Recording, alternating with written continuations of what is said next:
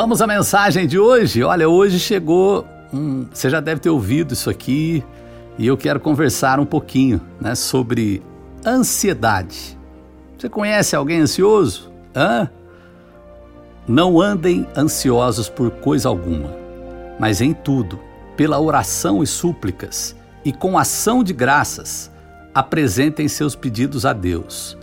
E a paz de Deus, que excede todo entendimento, guardará os seus corações e suas mentes em Cristo Jesus. Olha, eu fico abismado como Deus conhece o nosso íntimo, né? Nós somos ansiosos, né? Aí nessa carta de Filipenses, provavelmente o apóstolo Paulo escreve, a, a, Paulo, né? Escreve aos Filipenses.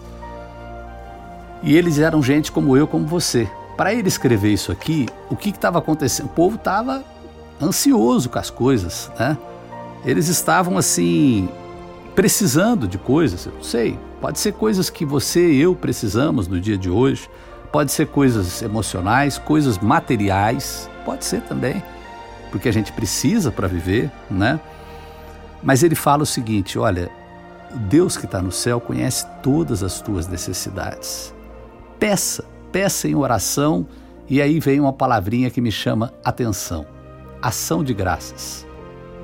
Sabe, é, tem um trecho que fala sobre oração na carta de Tiago que a gente tem que ter fé, mas que não pode ser como a onda do mar que vai e volta, porque uma pessoa dúbia de coração nada receberá de Deus. O que, é uma ação de graças? É quando a gente consegue uma coisa, não é? Você conseguiu, você conquistou. É, tem gente que faz culto de ação de graça, missa de ação de graças, né? por alguma coisa boa que aconteceu na tua vida. Agora aqui está falando o seguinte, para a gente pedir em oração e com súplicas, súplica é uma, um pedido mais forte, você suplica, né? Orações, fala com Deus e ações de graça. Ou seja, você ter uma postura que você acredita piamente que Deus vai suprir em Cristo Jesus, aqui fala em Cristo Jesus, todas as nossas necessidades. Agora, vamos lembrar de uma coisa: nem tudo que a gente pede, a gente precisa. Vamos ser sinceros, né? Ah, Jonas, mais uma coisinha a mais. Não, tudo bem, não tô. Tem coisas que não tem problema nenhum. Mas a necessidade é aquilo que você se não tiver, é muito difícil viver sem. Né?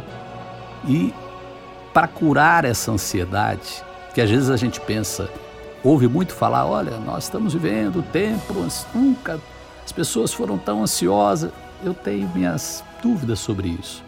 Eu acho que o ser humano tem alguns traços que ele traz com ele desde que gente é gente, desde que mundo é mundo, né? E a ansiedade é um deles.